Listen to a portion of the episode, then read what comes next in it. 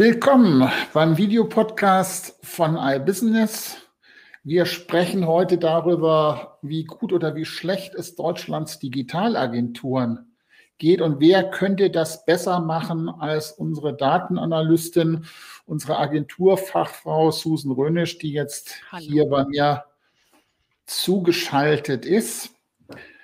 Susan, geht es den Agenturen wirklich so schlecht, wie alle meinen?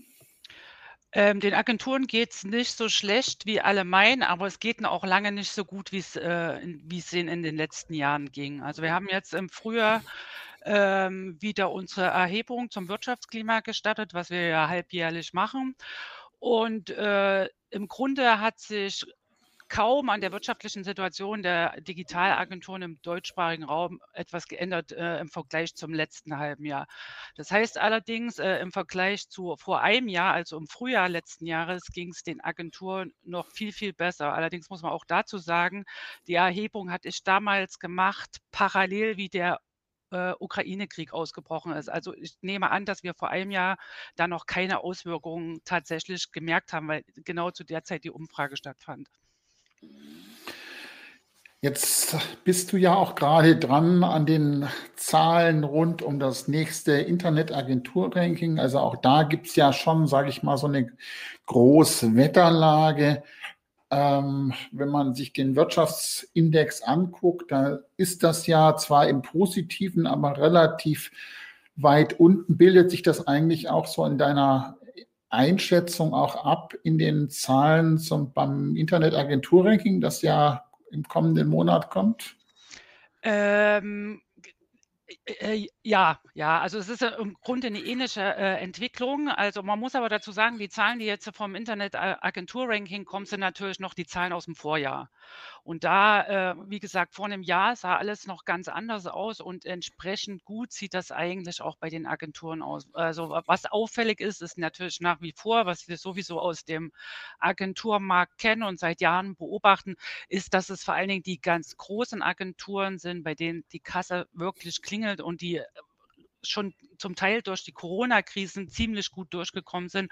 Und ähm, auch im letzten Jahr, da haben die äh, Umsätze natürlich nochmal kräftig angezogen, aber das ähm, deckt sich eigentlich auch ganz gut mit unserem äh, Wirtschaftsklima, weil es gibt natürlich ähm, einen Bereich, der besonders äh, gut funktioniert und auch jetzt wieder angezogen hat. Und das ist äh, natürlich der Bereich, in dem vor allen Dingen die großen Agenturen äh, unterwegs sind. Und das ist die äh, digitale Geschäftsprozesse, das ganze Beratungsgeschäft rund um die äh, Transformation. Das ist der Treiber im Agenturmarkt und äh, das ist, da, da entfällt der Großteil des Umsatzes auf die ganz großen Agenturen.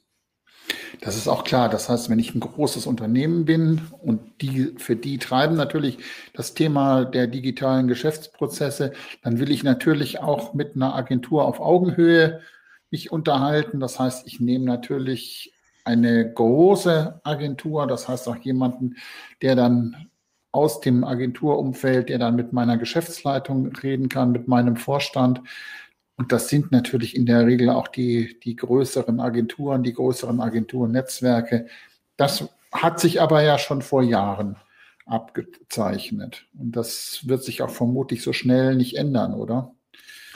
Äh, nein, weil das sind natürlich, wie gesagt, wir wissen von diesen, das sieht man auch an den Umsätzen von den Agenturen, dass tatsächlich die kleineren Agenturen, also alles, was jenseits, sagen wir mal, der Top 50 ist, da ist halt, äh, da werden die Umsätze tatsächlich mit Projektgeschäften gemacht. Also da ist äh, umsatzmäßig dann doch ein recht starker Abfall. Thema Projektgeschäft. Es gibt ja zwei Bereiche, wenn ich das so in den, in den entsprechenden Marktsegmenten, was du da dokumentiert hast, wenn ich mir das angucke, ähm, das ist zum einen ähm, relativ gut läuft es im Bereich der Online-Projekte. Nach wie vor ist das Thema Internet eigentlich nicht langsam tot. Also jeder hat doch eine Webseite. Ähm, ja, aber wie gesagt, das, ähm, dank Corona hat es natürlich einen starken Digitalisierungsschub gegeben und der Mittelstand hat nach wie vor da einen ganz hohen Nachholbedarf. Und äh, das zeichnet sich natürlich bei diesen Online-Projekten ab. Also die Agenturen scheinen damit wirklich äh, gute Aufträge einzusammeln und tatsächlich auch ein gutes Geld zu verdienen. Und äh, auch die Pflege ist natürlich, äh, da ist nach wie vor äh, ein hoher äh, ne, ein hoher Nachholbedarf und Optimierungsbedarf, weil wir wissen, wir reden immer über die Customer Experience. Die Ansprüche von den Kunden oder Endverbrauchern werden ja immer höher. Das ist, äh, das ist eigentlich im Grunde ein Prozess, der ja nie zu Ende ist. Also optimiert wird immer. Und das machen die Agenturen für ihre Kunden, weil die brauchen im Prinzip immer den Input. Also die machen das Tagesgeschäft, machen ja die Unternehmen immer selber, oder? Ja, also das wissen wir auch. Also da ist natürlich ganz viel äh, einfach jetzt in-house gewandert. Also äh, ja, und die Agenturen übernehmen dann halt sowas. Also die machen nicht mehr das normale SEO oder sowas, sondern das sind dann schon tatsächlich die größeren Online-Projekte.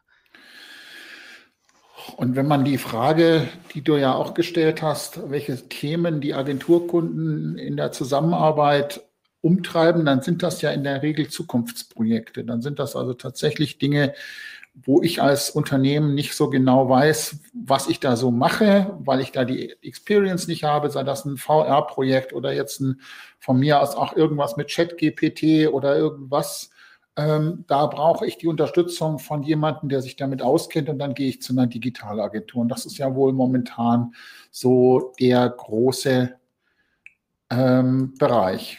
Ja, so, das war, da war ich ein bisschen überrascht, dass, ähm, dass das tatsächlich so rauskommt, weil wir haben gefragt, wir wissen, wir sehen ja an, also dass in der Tat auch die Krise bei den Agenturen angekommen ist, obwohl man da immer noch sagen muss, äh, kein Vergleich zu vielen anderen Branchen. Also die Digitalagenturen liegen immer noch äh, im Plus.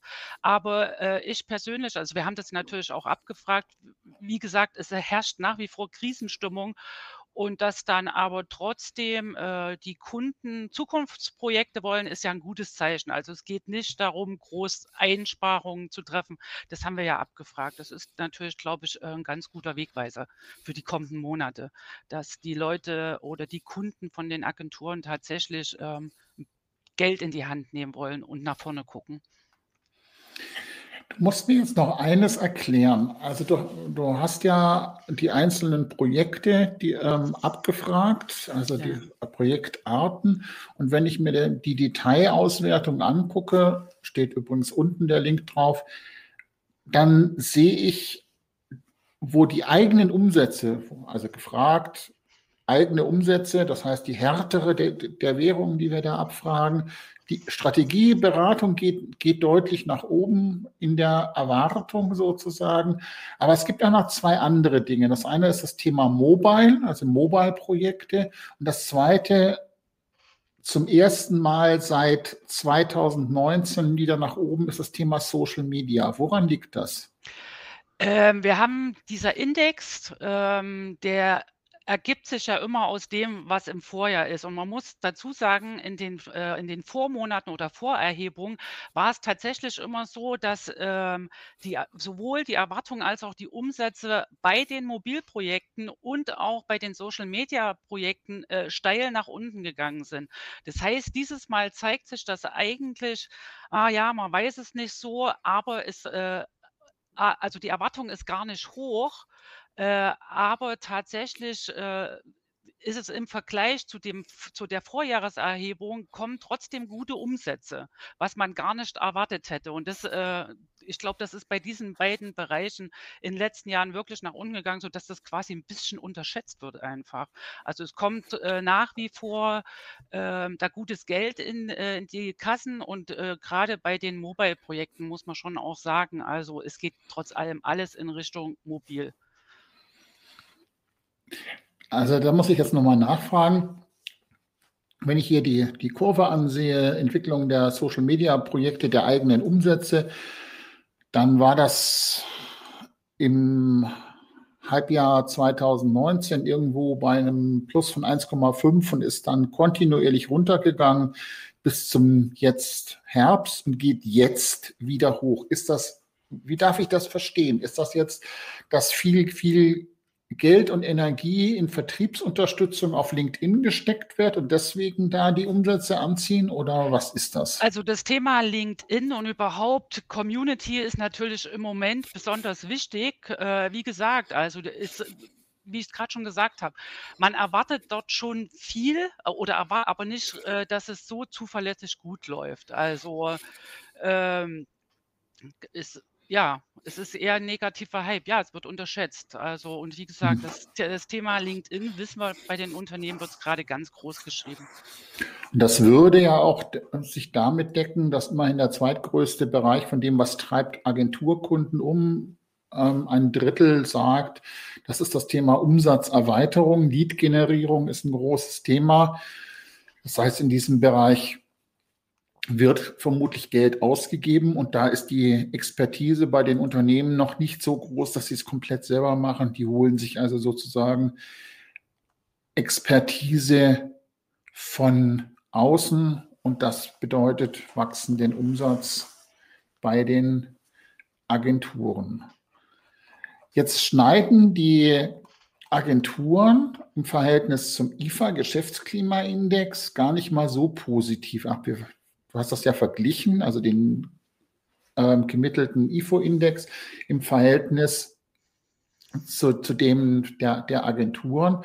Da gibt es natürlich auch einen steilen Anstieg beim IFO-Clinics, also bei allen Unternehmen, während es bei den Digitalagenturen eher so nur so ein ganz leichtes nach oben geht.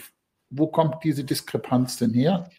Also wir haben wir passen diesen Ivo-Index ja quasi so ein bisschen an unseren Index an und, äh, wie du schon sagst, der geht der geht grad steil nach oben, während, äh, der bei den Digitalagenturen, äh, eigentlich eher monoton gerade verläuft.